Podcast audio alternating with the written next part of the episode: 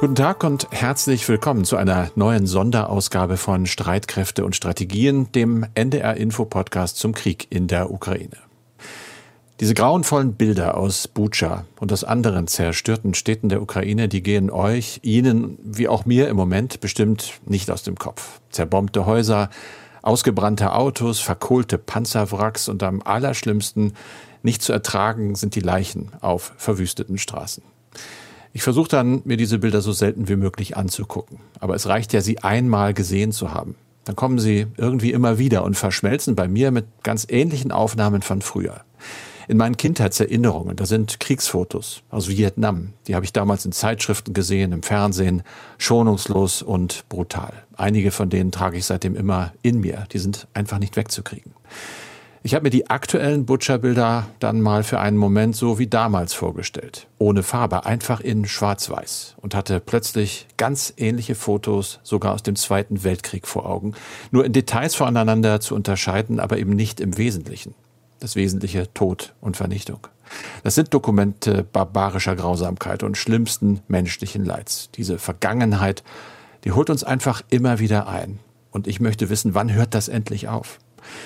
Unter dem Schock von Butcher lässt sich das nur pessimistisch beantworten. Erst einmal wohl nicht. Der Krieg könnte länger dauern, das sagen Fachleute.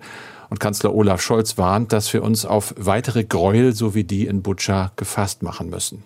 Ohne dabei allerdings die Fassung zu verlieren und natürlich auch nicht den Mut, immer wieder von vorne anzufangen in diesem Kampf gegen den Krieg der jetzt im Osten der Ukraine wohl ausgeweitet wird. Das ist eines der Themen in diesem Podcast. Es geht daneben auch um die schlechte Moral der russischen Truppen und um neue Waffenlieferungen an die Ukraine.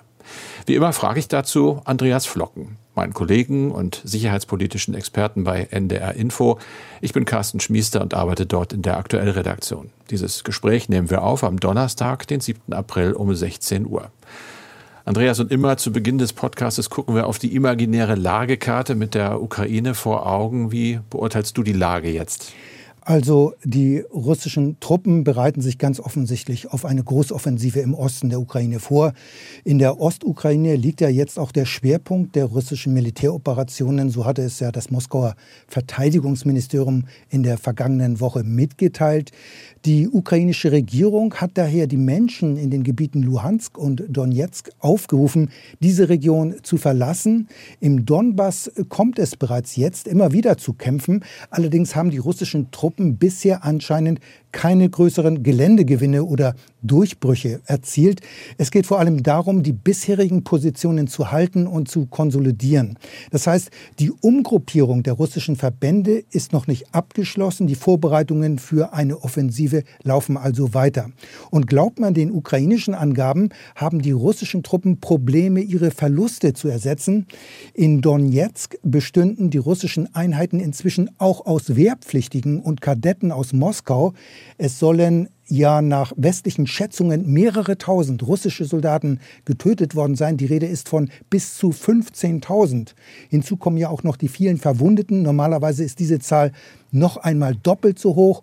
Und insgesamt hat Russland den Krieg ja mit rund 160.000 Soldaten begonnen. Also die Verluste sind schon extrem hoch.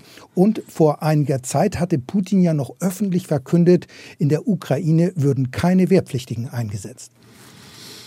Das wird mit Sicherheit die Moral der Truppe nicht erhöhen. Diese Wehrpflichtigen sind schlecht ausgebildet oder kurz ausgebildet. Nur das weiß jeder, der mal dabei war. Das heißt, die haben mit Sicherheit Kenntnisdefizite. Wie sieht's denn in der übrigen russischen Truppe mit der Moral aus? Da wurde ja auch viel spekuliert in den letzten Tagen durch die vielen Niederlagen, die sie haben einstecken müssen. Sie fühlten sich von ihren Vorgesetzten alleingelassen. Ist das sehr desolat? Ja, also ich denke, das kann man schon sagen, obwohl wir es natürlich nicht genau wissen. Aber dass die Moral der Truppe sehr gering ist, das hat man ja schon seit längerem gehört. Aber man muss auch sagen, das ist ja bei diesen hohen Verlusten auch überhaupt kein Wunder. Hinzu kommt ja, dass viele Soldaten offenbar mit der Erwartung einmarschiert sind, dass sie von der Bevölkerung als Befreier begrüßt werden. Und stattdessen sahen sie sich mit heftigem Widerstand der Ukrainer konfrontiert. Also offenbar sind viele Einheiten demoralisiert. Möglicherweise versuchen einige Soldaten mittlerweile auch, sich eigene Informationen außerhalb der offiziellen Wege zu verschaffen. Denn nach ukrainischen Angaben sollen sich darüber die russischen Kommandeure beklagt haben. Denn für eine schlechte Stimmung und für die niedrige Moral machen die Vorgesetzten offenbar das Internet und die sozialen Medien verantwortlich. Und es gebe daher, so sagen das die Ukrainer, es gebe einen Befehl, der den Zugang zum Internet für die russischen Soldaten verbietet. Außerdem werde der Empfang von Nachrichten zensiert oder verboten. Wie gesagt, das sind alles ukrainische Angaben, aber ich finde, sie sind durchaus nachvollziehbar.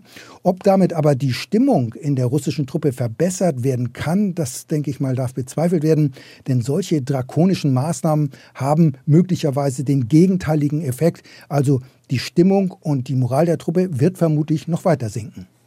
Carsten, du hast ja in den vergangenen Podcasts immer wieder über die Gräueltaten, vor allem in Butscha, gesprochen, was wir darüber wissen, auch über die mutmaßlichen Täter. Da gibt es jetzt offenbar wieder neue Erkenntnisse und die nähren den Verdacht, dass es trotz aller Dementis aus Moskau offenbar doch russische Truppen waren. Ganz genau so ist es. Und die Quelle, die dort benannt wird, im Spiegel, die Kollegen haben zuerst darüber berichtet, ist der Bundesnachrichtendienst BND. Der hat nach diesem Bericht Funksprüche russischer Soldaten abgefangen. Und in diesen Funksprüchen, die sind dann übersetzt worden, sei es um Morde an Zivilisten in Butscha gegangen. Einzelne Funksprüche sollen sogar dort fotografierten Leichen zuzuordnen gewesen sein. Also eine relativ klare Beweislage, wenn es denn stimmt.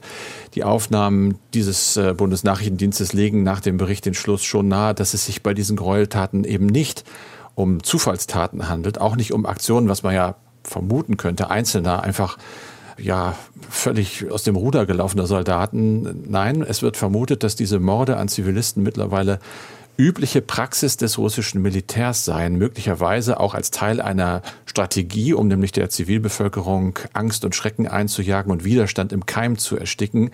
Aus dem Material berichtet der Spiegel gehe auch hervor, dass Bedienstete der russischen Söldnertruppen, wie etwa der Wagner-Gruppe, darüber hast du ja auch schon mal geredet, maßgeblich an diesen Gräueltaten beteiligt gewesen sein sollen. Diese Truppe war auch in Syrien im Einsatz und ist dort bereits durch besondere Grausamkeiten aufgefallen. Zitiert wird unter anderem der Funkspruch eines Soldaten, der einem anderen schildert, dass man da gerade eine Person vom Fahrrad geschossen habe und das Bild ich habe anfangs über diese Bilder geredet, die einem nicht aus dem Kopf gehen. Das Bild dieser Leiche neben dem Fahrrad, das haben wir halt alle vor Augen. In einem anderen Funkspruch werde gesagt, man befrage erst äh, Soldaten und dann würden sie erschossen. Die Nachrichtenagentur dpa hat nachgefragt beim BND, äh, was sagen Sie dazu? Der BND, Geheimdienst, der er ist, nimmt natürlich nicht öffentlich Stellung zu so etwas, sagt aber auch, dass das nicht bedeutet, dass der Sachverhalt zutreffend sei oder auch falsch. Einfach gar keine Aussage. Berichtet worden ist wohl äh, den geheimtagenden zuständigen Gremien des Bundestages. Das war am Mittwoch. Und mittlerweile hat sich auch die Regierung in Person von Steffen Hebestreit, dem Regierungssprecher, geäußert, auch am Mittwoch. Der hat gesagt, sich nicht auf diesen Bericht bezogen, aber auf äh, Satellitenbilder, dass äh, glaubhafte Hinweise belegten, dass ab dem 7. März bis einschließlich 30. März russische Streitkräfte in diesem Gebiet eingesetzt gewesen seien. Sie waren auch an der Befragung von Gefangenen beteiligt, die anschließend exekutiert worden sind. Hebestreit wörtlich, das sind die Erkenntnisse, die wir haben, die von russischer Seite getätigten Ausführungen. Es handelte sich um gestellte Szenen und man sei nicht verantwortlich, sind aus unserer, also der Sicht der Bundesregierung, damit nicht haltbar. Punkt. Hm. Andreas, es gibt weitere Entwicklungen und da hast du ein Auge drauf, schon seit gestern auch, nämlich das Treffen der NATO-Außenminister. Das hat gestern begonnen, heute ist der zweite Tag. Worum geht's da?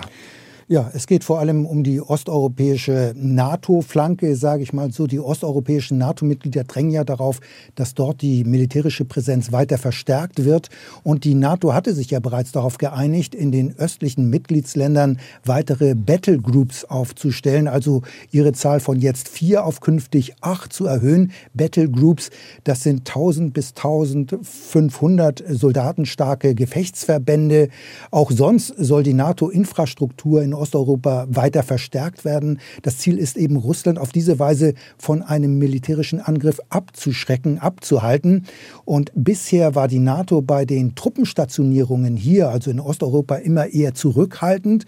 Man hat Rücksicht genommen auf die NATO-Russland-Grundakte von 1997. Die erlaubt nämlich keine dauerhafte Stationierung von NATO-Truppen in Osteuropa.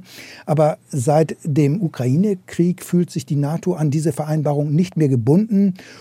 Und man muss immer noch erwähnen, dass jetzt bei diesem Treffen ähm, in Brüssel die NATO-Außenminister sich in einem erweiterten Kreis getroffen haben. Das heißt, es waren auch befreundete Partnerländer aus Asien dabei, also aus Japan und Australien, aber auch natürlich der ukrainische Außenminister Kuleba, der gehört ja eigentlich gar nicht dazu, weil er ja kein NATO-Mitglied ist, beziehungsweise sein Land kein NATO-Mitglied ist. Und auf die Frage zum Auftakt des Treffens, worum es ihm bei diesem diesem Treffen vor allem gehe, sagte Kuleba nur Waffen, Waffen, Waffen. Kuleba hat dabei auch ausdrücklich Deutschland angesprochen und er hoffe, dass die Bundesregierung mehr tue als bisher. Am meisten Sorge mache ihm aber, wie lange es in Deutschland dauere, bis Entscheidungen fallen. Also die Rüstungshilfe für die Ukraine war einmal mehr das große Thema. Und es hat offenbar auch Zusagen an die Ukraine auf diesem Treffen gegeben. Der ukrainische Außenminister sagte nach der Sitzung, er habe keine Zweifel, dass es weitere Waffenlieferungen geben werde. Dies sei keine Frage. Die Frage sei vielmehr, wann man die Waffen bekommen werde. Und er meinte damit anscheinend auch schwere Waffen, also beispielsweise Kampfpanzer und Schützenpanzer. Carsten, du warst ja viele Jahre Korrespondent in Washington. Die USA mhm. haben das ukrainische Militär maßgeblich unterstützt. Bei der Modernisierung und Ausbildung haben sie auch geholfen. Es ist sicherlich auch einer der Hauptgründe, warum der ganze Widerstand der ukrainischen Truppen auch so erfolgreich ist gegen die russischen Angreifer. Putins Plan, das kann man ja wohl sagen, eines Blitzkriegs, sage ich mal so, ist mhm. gescheitert. Die Frage ist nur, wie lange dauert der Krieg jetzt noch? Und dazu hat sich ja offenbar der US-Generalstabschef Mark Milley geäußert. Was ist denn seine Einschätzung? Ja, der General ist vor dem Kongress aufgetreten und er hat gesagt, dass er glaube, dass der Krieg zwischen Russland und der Ukraine ein Zitat sehr langwieriger Konflikt werde. Die Kämpfe in der Ukraine würden wahrscheinlich Jahre andauern. Er hat sogar gesagt, vielleicht sogar ein Jahrzehnt, aber mindestens sicherlich ein paar Jahre. Das sei ein sehr ausgedehnter Konflikt, den Russland initiiert habe. Er denke, dass die NATO, die Vereinigten Staaten, die Ukraine und alle Verbündeten und Partner, die die Ukraine unterstützen, noch eine ganze Weile daran beteiligt sein werden. Er hat auch gesagt äh, dem Kongress, dass der Einmarsch in die Ukraine schon ein ganz langjähriges Ziel von Putin gewesen sei. Lange hat man das ja nicht wirklich ernst genommen. Und er hat weiter ausgeführt, ja, was machen wir die USA? Also seine Empfehlung, Präsenz der Truppen in der Region wahrscheinlich langfristig verstärken. Das sei dann eine gute Abschreckung. Sein Rat sei es, permanente Militärbasen jetzt zu schaffen, nicht nur bestehende auszubauen. Sie allerdings denn nicht permanent zu stationieren. Da geht's halt auch viel um Geld, sondern Kräfte rotieren zu lassen. Damit würde man die Kosten für den Umzug von Familien und deren Unterbringung im Ausland auf dauerhaften Militärbasen eingrenzen. Aber das Ganze geht in eine ganz klare Richtung. Die USA, und das sind ja im Moment die Politiker, werden darauf vorbereitet, dass es länger dauern kann. Das Ganze zum Hintergrund passiert äh, im Zusammenhang mit den Haushaltsberatungen fürs kommende Jahr in den USA. Da geht es natürlich auch einem Generalstabschef wie Milli darum, für sein Militär möglichst hohe Summen zu sichern. Das macht man am besten, jeder, der sowas mal verfolgt hat, mit Worst-Case-Szenarien. Also man malt ganz schreckliche Szenarien an die Wand, um dann zu sagen, wir brauchen auch ganz viel Geld, um damit fertig zu werden. Das sage ich jetzt mal einschränkend zu der Aussage, die er getätigt hat. Aber ein weiterer Satz von ihm steht, finde ich, und der heißt weltweit, werde das Potenzial für signifikante internationale Konflikte größer. Und den Eindruck hat man ja tatsächlich. Mhm. Vielleicht noch mal ganz kurz zurück zum Waffenthema. Andreas, der ukrainische Botschafter in Deutschland, Andriy Melnik, der hat nun Christine Lambrecht, also unserer Bundesverteidigungsministerin, widersprochen. Die hatte ja am Mittwoch im Bundestag zum Thema Waffenlieferungen sich so ein bisschen indirekt ausgedrückt und hatte gesagt, äh, ja, wir machen das, aber wir reden nicht drüber, weil die Ukraine das nicht wünscht, dass wir das tun. Das sieht Melding offenbar ganz anders. Das hört sich nach einem gar nicht mal so diplomatisch verpackten Streit an. Ja, das kann man sagen. Man muss aber da ein bisschen ausholen. Denn man muss zunächst einmal sagen, Deutschland liefert ja mittlerweile Waffen an die Ukraine. Und das, obwohl noch vor wenigen Wochen Ausfuhren in Krisen- und Kriegsgebiete offiziell abgelehnt worden sind. Also das war nicht zulässig, streng genommen. Anfangs hatte man sich zudem auf die sogenannten nicht letalen Ausrüstungsgegenstände beschränkt. Also diese immer wieder genannten 5000 Gefechtshelme Helme. Und erst mit der von Bundeskanzler Scholz am 27. Februar im Bundestag verkündeten Zeitenwende hat es hier eine 180-Grad-Wende, einen Kurswechsel bei der Rüstungsexportpolitik gegeben. Und seitdem werden ja auch Waffen aus deutschen Beständen aus Deutschland in die Ukraine geliefert. Die Art der Waffen und auch die Anzahl wurden zudem öffentlich bekannt gegeben. Zur Erinnerung, es wurde mitgeteilt, dass Deutschland 1000 Panzerabwehrwaffen und 500 Stinger Flug Flugabwehrraketen an die Ukraine geliefert hat.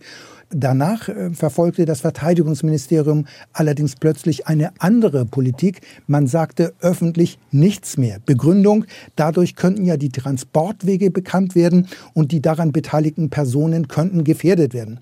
Also an diesem Vorgehen hält das Verteidigungsministerium bis heute fest. Das heißt, die Öffentlichkeit weiß nicht, ob und was Deutschland an Waffen liefert bzw. geliefert hat.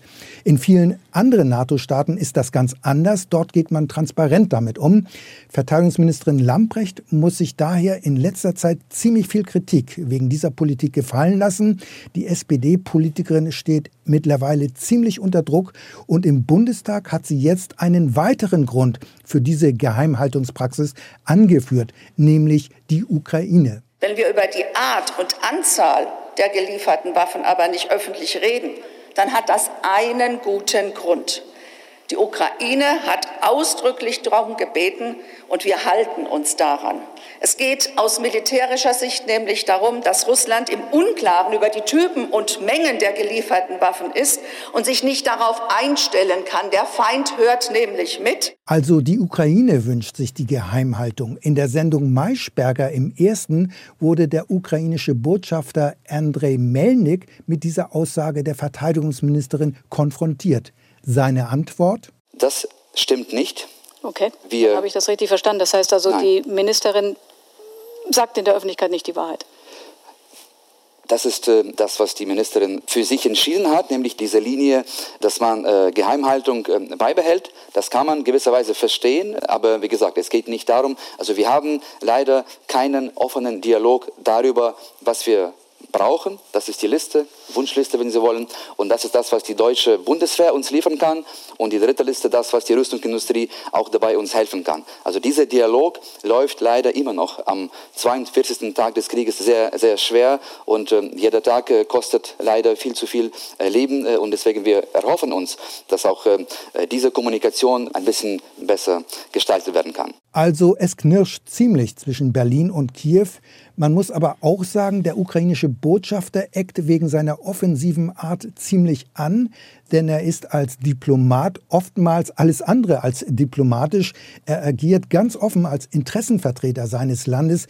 Dabei macht er sich in dieser Art nicht nur Freunde, allerdings hat seine Dauerkritik und sein Dauerdruck offenbar ziemlichen Erfolg, denn inzwischen wird auch in Deutschland darüber debattiert, schwere Waffen, also gepanzerte Fahrzeuge zu liefern, obwohl die Bundeswehr ja bekanntermaßen blank ist.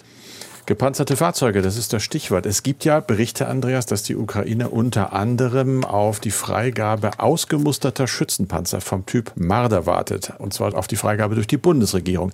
Was ist da dran an diesen Berichten? Ja, darüber hat die Tageszeitung Die Welt berichtet. Es geht um 100 Schützenpanzer Marder. Diese habe der Rüstungskonzern Rheinmetall der Ukraine schon vor mehreren Wochen angeboten. Die Bundeswehr hat die Kettenfahrzeuge ausgemustert. Wenn die wirklich in die Ukraine gehen sollten, müssten sie noch einmal, wie es heißt, general überholt werden. Und dann kann das schon einige Monate dauern, möglicherweise bis zum kommenden Jahr. Die Ukraine braucht die Panzer aber dringend. Daher gibt es folgende Überlegung. Die Bundeswehr gibt eigene einsatzbereite Schützenpanzer Marder an die Ukraine ab, bekommt dafür aber die general überholten Schützenpanzer im nächsten Jahr. Also so ein Ringtausch soll das Verteidigungsministerium allerdings abgelehnt haben. Möglicherweise auch mit einem guten Grund, denn im kommenden Jahr stellt die Bundeswehr den Führungsverband für die sogenannte NATO-Speerspitze. Also das sind etwas mehr als 5000 Soldaten, die innerhalb weniger Tage abmarschbereit sein müssen. Für diesen Eingreifverband sind auch die neuen Puma-Schützenpanzer vorgesehen. Und obwohl man davon rund 300 im Bestand hat, sind nur einige wenige auf dem neuesten Rüststand und damit auch gefechtsbereit. Und da der Puma Schützenpanzer mit seiner ganzen Elektronik sehr, sehr störanfällig ist, hat man die alten, aber bewährten Marder Schützenpanzer offenbar als Reserve eingeplant. Das ist offenbar der Grund, warum sich die Bundeswehr nicht auf diesen Tauschstil einlassen will. Ich denke nur, wenn das so ist, dann kann man das auch öffentlich sagen mhm. und mitteilen. Ich erinnere mich selber noch an die Marder, eine kurze Nachfrage. Wir haben ja gestern darüber gesprochen, Waffensysteme für die Ukraine, bevorzugt eigentlich Waffen aus alter sowjetischer Produktion, weil die Soldatinnen und Soldaten dort wissen, wie man damit umgeht. So ein Marder ist jetzt nicht Hightech. Aber kannst du dir vorstellen, dass ein ukrainischer Soldat da einfach einsteigt und mit dem Ding losfährt oder sogar schießt und zielt? Definitiv nicht. Das geht nicht von heute auf morgen. Also für die Marder braucht es schon eine etwas längere Ausbildung. Wir gucken zum Schluss des Podcasts wie immer in unser E-Mail-Fach. Prall gefüllt, das freut uns. Wie gesagt, das ist wichtiger Input für uns. Also bitte gerne immer neu schreiben. Die E-Mail ist Streitkräfte, Streitkräfte mit ae.ndr.de. Haken Friese hat sich diese Mail gemerkt und geschrieben. Gleich drei Fragen. Frage eins: Gibt es unbemannte Transportdrohnen, mit denen man Lebensmittel, Medikamente und Munition nach Mariupol einfliegen könnte? Diese müssten in der Nacht so tief wie möglich fliegen, um unterhalb des russischen Radars zu bleiben. Zweitens, welche Waffen wären in der jetzigen Phase des Krieges ein Gamechanger für die ukrainische Armee? Und schließlich, wie lange würde es dauern, um ukrainische Soldaten an westlichen Waffen auszubilden? Das Thema hatten wir gerade. Luftabwehrraketen auch. Ja, das ist ein Bündel von Fragen. Zunächst zu den Transportdrohnen. Also die Verhältnisse in Mariupol sind in der Tat katastrophal. Aber ob man die Menschen mit einer Transportdrohne helfen kann. Also das bezweifle ich. Ich weiß gar nicht, ob es solche großen Flugkörper eigentlich gibt. Und zur Frage der Gamechanger, also als Gamechanger für die ukrainischen Streitkräfte. Also das sind in meinen Augen bereits jetzt die Waffenlieferungen der westlichen Staaten. Und sie nehmen ja inzwischen erheblich zu. Und bisher hat man ja vor allem Waffen geliefert, die von ein oder zwei Soldaten allein bedient werden konnten. Also diese schultergestützten Panzerabwehrwaffen oder Flugabwehrraketen. Das sind eben diese sogenannten leichten Waffen. Die haben die russischen Truppen in der Tat ziemlich in Bedrängnis gebracht. Und die immensen Verluste an Soldaten und auch an Material sind wohl vor allem auf diese Waffenlieferungen zurückzuführen. Und inzwischen ähm, gehen ja auch die NATO-Staaten mehr und mehr dazu über, auch schwere Waffen wie Kampfpanzer und Artilleriegeschütze zu liefern. Also diese Waffen können dazu führen, dass die russischen Truppen am Vormarsch gehindert werden und dann letztlich sogar zurückgedrängt werden. Und zur Frage, wie lange dauert es, um ukrainische Soldaten an westlichen Waffen auszubilden. Wir haben das ja eben schon angesprochen. Also das hängt immer von der Komplexität der Waffensysteme und den Vorerfahrungen auch des Benutzers ab. Also für eine Panzerfaust oder Stinger Flugabwehrrakete, da könnte ein Tag Einweisung möglicherweise schon reichen. Aber auch das wäre ein Crashkurs, das muss man sagen. Normalerweise dauert die Ausbildung an diesen Waffen schon etwas länger. Und die Ausbildung wird ja normalerweise auch immer mit einem Übungsschießen abgeschlossen. Und um Waffensysteme wie Kampfpanzer oder Schützenpanzer bedienen zu können, also das dauert mehrere Wochen. Und wie gesagt, äh, das hängt auch von der Komplexität des Waffensystems ab. Aber generell muss man auch sagen, dazu kommt ja noch die ganze Logistik. Das heißt, Sie brauchen auch dann Ausbilder beziehungsweise Leute, die dieses Gerät warten etc. Äh, das muss alles auch äh, vorhanden sein und auch diese Leute müssen ausgebildet werden. Das heißt, es ist nicht so ohne ohne weiteres damit getan, einfach Leute in einen Kampfpanzer zu setzen oder Schützenpanzer und die, diese dann ins Kriegsgebiet zu schicken. Also das wird nicht funktionieren. Hagen Friese schreibt, da die allermeisten zivilen Todesopfer in der Ukraine durch Luftangriffe verursacht werden, scheint es ja dringend geboten, alles zu tun, um der Ukraine bei der Rückerlangung der Lufthoheit zu helfen. Kann man realistischerweise hoffen, dass bereits seit Wochen still und heimlich viele ukrainische Piloten und Pilotinnen, und zwar zivile wie auch militärische, zur Rammstein Airbase, nach Deutschland also, zu Flugzeugträgern oder an ähnliche Orte gebracht werden, um dort im Schnellverfahren an modernen Kampfflugzeugen ausgebildet zu werden und anschließend damit zurück ins Kriegsgebiet zu fliegen? Und noch eine Zusatzfrage, ist es realistischerweise möglich, während eines laufenden Krieges Raketenabwehrsysteme wie Arrow 3 in der Ukraine zu installieren? Ja, also das sind alles keine realistischen Optionen. Die Ausbildung zum Piloten, die dauert Jahre und es gibt ja. gar kein Schnellverfahren. Also außerdem muss man auch sagen, das Fliegen eines Flugzeugmusters ist ja immer auch verbunden mit der Ausbildung. Man kann nicht sofort einen Düsenjet zu fliegen, dann fliegt man alle. Das geht gar nicht. Und auch, dass man kurz mal ein israelisches Raketenabwehrsystem wie Arrow installiert, äh, das ist auch unrealistisch und dann noch unter Kriegsbedingungen. Also das hat mit der Wirklichkeit nichts zu tun. Und das war's mit diesem Podcast. Wir sagen Tschüss. Wir, das sind Andreas Flocken und Carsten Schmiester. Alle Folgen dieses Podcasts kriegen Sie wie immer in der ARD Audiothek. Und dort gibt es ab sofort auch eine neue Folge des Tagesschau Zukunftspodcasts. Mal angenommen heißt er. In diesem Fall nehmen wir mal an, russische Hacker greifen Deutschland an. Was dann? Die Redaktion aus dem ARD Hauptstadtstudio spielt dieses Szenario mal durch und Host Markus Sambale geht dann der Frage nach, warum im Moment eigentlich Behörden auch in Deutschland vor genau diesen Angriffen warnen. Es ist zwar nicht Alarmstufe Rot, aber Alarmstufe Orange, so nennt das das Bundesamt für Sicherheit in der Informationstechnik.